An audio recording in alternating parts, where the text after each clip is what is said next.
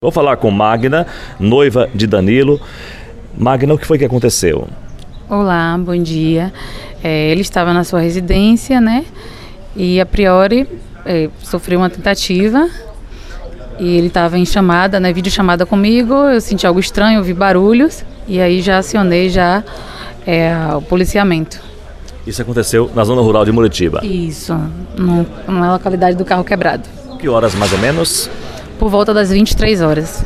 E ao chegar no local, o que foi que você presenciou?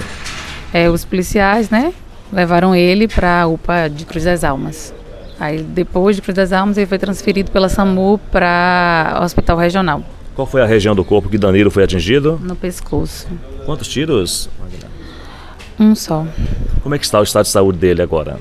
Está estável, né, ele não sofreu é, hemorragia, é, foi feita uma tomografia, percebeu, foi, né, detectado que foi superficial. E ele está, tá, tá sóbrio, está consciente. Chegou a falar com ele hoje? Falei sim.